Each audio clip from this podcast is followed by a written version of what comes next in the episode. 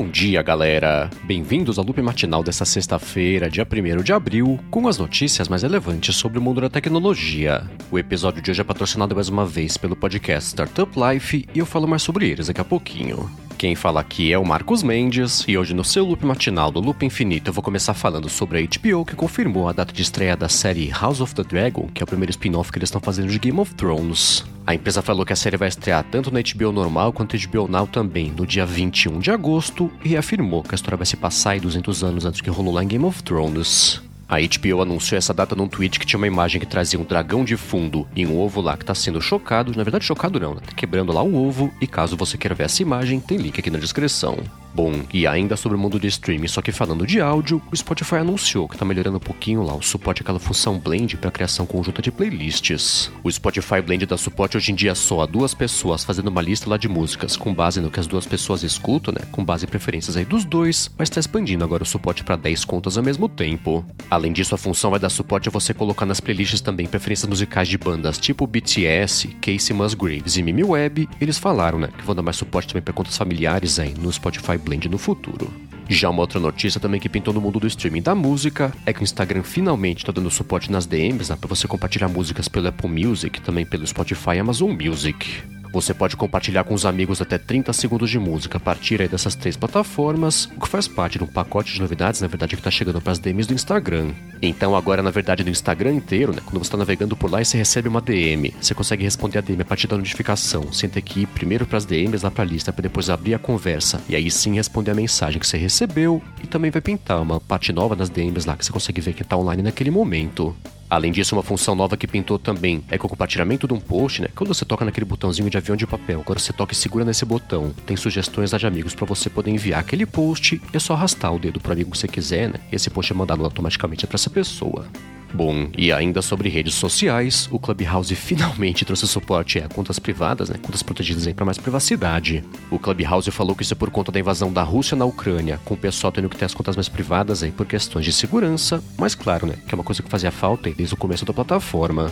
Então, a partir de agora, no Clubhouse, quando a pessoa fecha o perfil, na verdade é igual a qualquer rede social, né? A pessoa tem que autorizar cada pessoa que quiser seguir ela. E ela para de aparecer publicamente também nas salas lá das quais ela tá participando. E pode levar uns dias aí pra isso aparecer de verdade para todo mundo. Já uma outra coisa que virou notícia no mundo de redes sociais é o suporte nativo que o Xbox está devolvendo, na verdade, pra galera compartilhar coisas lá pro Twitter. No último beta do Xbox, a Microsoft tinha limitado esse compartilhamento só por meio do telefone do usuário, quando ele fizesse um clipe lá de um jogo que ele estivesse jogando no Xbox, mas voltaram atrás agora e depois o pessoal tá reclamado sobre isso. Então agora nesse beta mais recente que pintou do Xbox, voltou a opção da pessoa compartilhar no Twitter um pedacinho do jogo lá que ela tiver capturado direto a partir do Xbox, e agora é esperar pra ver, né? Quanto tempo isso vai demorar para ser lançado oficialmente para todo mundo. E já que eu tô falando sobre o Twitter, deixa eu comentar que eles liberaram para todo mundo agora a opção de trocar a conta da pessoa lá para uma conta profissional. Na hora de fazer essa migração, o usuário informa pro Twitter será uma conta de uma empresa, ou então uma conta aí de um criador de conteúdo, e ele passa a ter acesso a métricas mais detalhadas aí do desempenho de cada tweet que ele publica. Aí para fazer isso é só você acessar a área Editar perfil profissional nas configurações lá da sua conta e escolher depois a opção Alterar o tipo de conta. Já uma coisa que o Twitter não confirmou oficialmente que ele vai lançar, mas que foi descoberta aí pelo desenvolvedor Alessandro Paluzzi, é uma função nova de colaboração de tweets. Essa função que é tipo que pintou recentemente no Instagram, deixa o usuário quando for publicar um tweet convidar um outro também para permitir que isso apareça na timeline dessa outra pessoa, ele aceita ou não, né? Mas se aceitar isso aparece aí como publicado pelas duas pessoas ao mesmo tempo. O Alessandro Paluzzi tweetou os prints dessa interface que você consegue ver no link que eu deixei aqui na descrição. E agora esperar pela confirmação ou não, né, do lançamento oficial aí por parte do Twitter. E enquanto isso aqui no Brasil, a Uber finalmente né, vai trazer para cá aquele Uber Reserve que deixa você reservar trajetos eco até o mês de antecedência. Essa é uma funcionalidade que está disponível lá fora já faz bastante tempo, né? Comentei acho que em 2020 aqui sobre ela no loop matinal. Ela tá chegando agora, começando só por Curitiba. A Uber falou que a pessoa tem que agendar um trajeto com pelo menos duas horas de antecedência para conseguir ter tempo, né? De achar um motorista que possa se planejar, se deslocar e também endereço e tudo mais. E tem uma taxa extra aí, além do trajeto normal, né? Para fazer essa reserva. A Uber disse também que mesmo com esse lançamento limitado só a Curitiba por enquanto, é um grupo reduzido de usuários lá que vai ter acesso a essa função, ela vai expandir, né? Conforme for dando certo aí para mais pessoas em Curitiba e depois também para o resto do país. E ainda das notícias daqui do Brasil, o Nubank lançou uma função de pagamentos agora chamada NuPay. Esse é um sistema para basicamente você concluir uma compra do e-commerce direto lá no aplicativo do Nubank. O que eles falam, né? Que para acelerar os passos todos aí, para finalizar a compra, a pessoa não desistir na metade do caminho. Aí, para essa função NuPay funcionar, o Nubank falou que a pessoa tem que necessariamente ter uma chave Pix cadastrada na conta dela. E caso você queira saber mais sobre o NuPay, tem link aqui na descrição. Bom, e por último, hoje aqui sobre o Brasil, a Realme lançou por aqui o Realme 9 Pro Plus. Ele tem um Super AMOLED de 6,4 polegadas com 90 Hz de frequência, tem três câmeras atrás com até 50 megapixels, tem 8 GB de RAM, 256 de espaço, processador MediaTek Dimensity 920 5G e chegou por aqui com preço sugerido de R$ 3.400. Bom, e agora do Brasil a gente vai para a Europa, onde foi aprovado pelo parlamento de lá o banimento de transações de criptomoedas anônimas, independente do valor. Isso vai valer para todo tipo de carteira digital, incluindo as carteiras privadas, né, que não são operadas por empresas fornecedoras desse tipo de sistema, o que foi classificado aí como uma medida desproporcional e restritiva também no mercado de criptomoedas. Os críticos desse pacote de lei falaram também que isso vai começar a infringir na privacidade do pessoal, pela falta de possibilidade de fazer transações que sejam anônimas, mas está aprovado de um jeito ou de outro pelo parlamento. A esperança do pessoal que não gostou disso agora é que isso ser aprovado de verdade, né, começar a virar uma lei de verdade. É cada ministério de cada país que tem que aprovar isso aí no Conselho Europeu também para entrar em vigor e agora esperar, né? A próxima reunião está marcada para acontecer em breve.